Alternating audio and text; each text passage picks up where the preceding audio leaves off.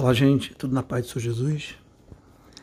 Eu gostaria que você prestasse atenção no seguinte: a palavra de Deus ensina que Ele é um Deus que ama o humilde, a pessoa que não anda segundo sua própria vontade, aquele, portanto, que se submete à vontade dele, é que Deus ama os filhos obedientes a Ele, não é?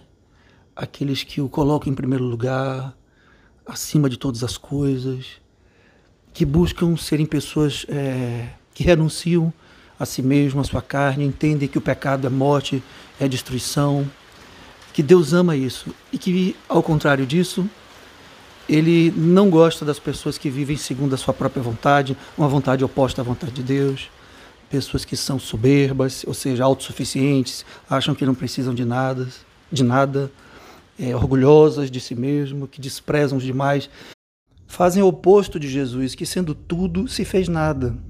Sendo Deus, ele se fez homem, sendo o Criador do céu e da terra, se tornou do nosso tamanho, ser humano, encarnou carne e sangue em perdão dos nossos pecados, para sofrer o castigo que era destinado para nós, segundo a justiça de Deus.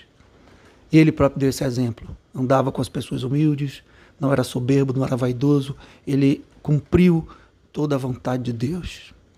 Lá em Tiago 4, de 6 a 17, está escrito que Deus resiste aos soberbos, mas dá graça aos humildes. E fala no versículo 8 para nós nos achegarmos a Ele. O 10 fala para nós nos humilharmos perante Ele. É isso que Deus quer. É?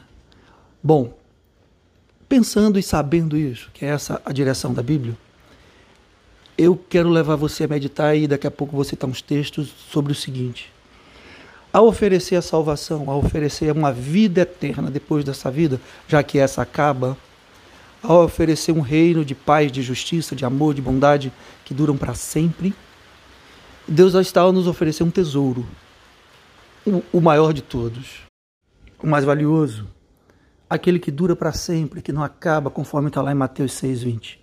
Mas há algumas condições. Ele está oferecendo um tesouro eterno, o mais valioso de todos, para aqueles que são obedientes, para aqueles que são humildes, para aqueles que são mansos, para aqueles que, que se submetem à sua vontade.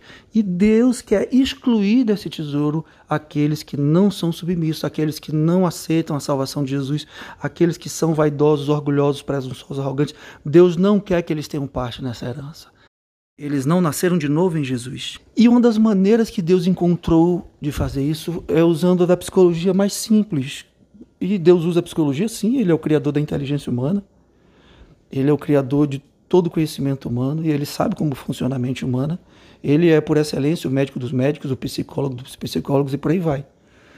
Quando você quer que a própria pessoa faça uma escolha que reflete o caráter ruim dela, por exemplo, eu vou dar um exemplo simples. Se você tiver uma barra de ouro daquelas que a gente vê em filmes bonitas, assim, de um quilo de ouro, e colocar ela embrulhada num embrulho muito feio, algo bem desprezível por fora, que você não perceba o que tem por dentro ali de valioso, e você quiser que o vaidoso, que o orgulhoso não faça aquela escolha, do outro lado você vai colocar algo numa embalagem bem bonita, mas que não tem nada por dentro, e essa pessoa que só quer escolher pela aparência, que é fútil, ela vai em direção à embalagem porque ela acha que a embalagem indica alguma coisa e ela vai fazer a escolha errada. Só mesmo uma pessoa humilde vai dizer: Não, eu posso ficar com esse aqui, tudo bem. Eu sei que é um presente, eu não mereço receber presente nenhum. Portanto, pouco importa a aparência do presente. Pouco importa a embalagem, me interessa ver o presente, o que é que tem dentro. Foi que a pessoa lembrou quando pensou em mim. Aí chega lá, tá aquela barra de ouro. E assim Deus faz. Já fez, eu te mostro em alguns textos o próprio Cristo explicando isso. Mas ele já fez no próprio Cristo. A Bíblia diz que ao olhar para Jesus não havia formosura nenhuma, ele não era belo. Jesus não tinha pela aparência como demonstrar que ele era Deus e Rei. Isaías 53, um texto profético falando de Jesus que ia nascer, diz 53, 1 e 2. Quem deu crédito à nossa pregação? Ou seja, quem prestou atenção no que a gente está dizendo? Quem se manifestou o braço do Senhor? Porque ele foi subindo como um renovo perante ele, como a raiz de uma terra seca. Não tinha beleza e nem formosura. E olhando nós para ele, não havia boa aparência nele para que o desejássemos. Essas pinturas que existem por aí retratando um Cristo bonito são falsas as pessoas rejeitavam Jesus pela sua aparência. esse é um rei, um Messias? Como assim? Cadê a beleza? Cadê a formosura? Automaticamente já estava excluído da herança eterna, porque não aceitava Jesus, quem ele era, quem ele disse que era e que ele de fato era, porque não conseguia ver na sua externalidade. Em 2 Coríntios 2, 4, de 3 a 7, aqui diz, faz a leitura com calma depois, que o evangelho está encoberto para alguns, porque o Deus desse século, o inimigo de Deus, Satanás, cegou o entendimento dos descrentes. Mas ele prossegue, mas nós não, mas nós vimos a luz. Aí ele diz, no versículo 7, mas temos esse tesouro, ou seja, essa verdade, a eternidade, a salvação, em vasos de barro, ou seja, nós somos os vasos de barro. Deus confiou a nós que não somos nada, esse tesouro eterno, essa verdade, para mostrar que esse poder que a tudo excede provém de Deus e não de nós.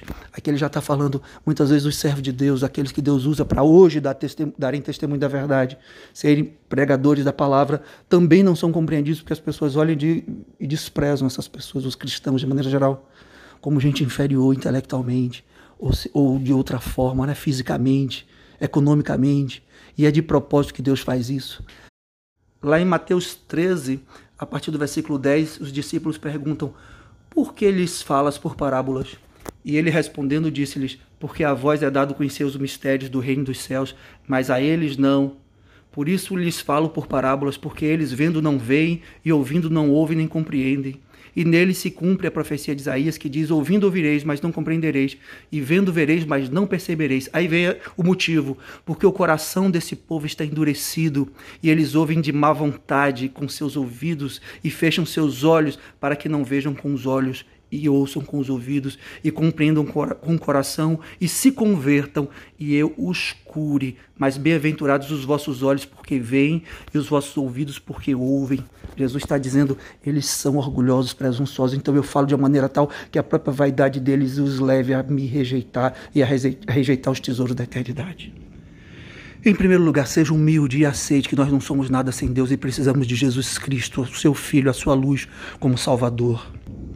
Em segundo lugar, entenda que se você tem um chamado de Deus e você não se sente capaz, é exatamente esse o requisito. Somos vasos de barro, cheios da verdade preciosa. Somos vis e desprezíveis, sim. Aqueles que Deus chama, chama o último, como chamou Davi, uma criança, ao ponto daquele gigante dizer: Eu não vim lutar com uma criança e encontrou uma derrota naquele dia. Deus chama pessoas que não são para confundir as que são, conforme está lá em 1 Coríntios 1, de 27 a 29.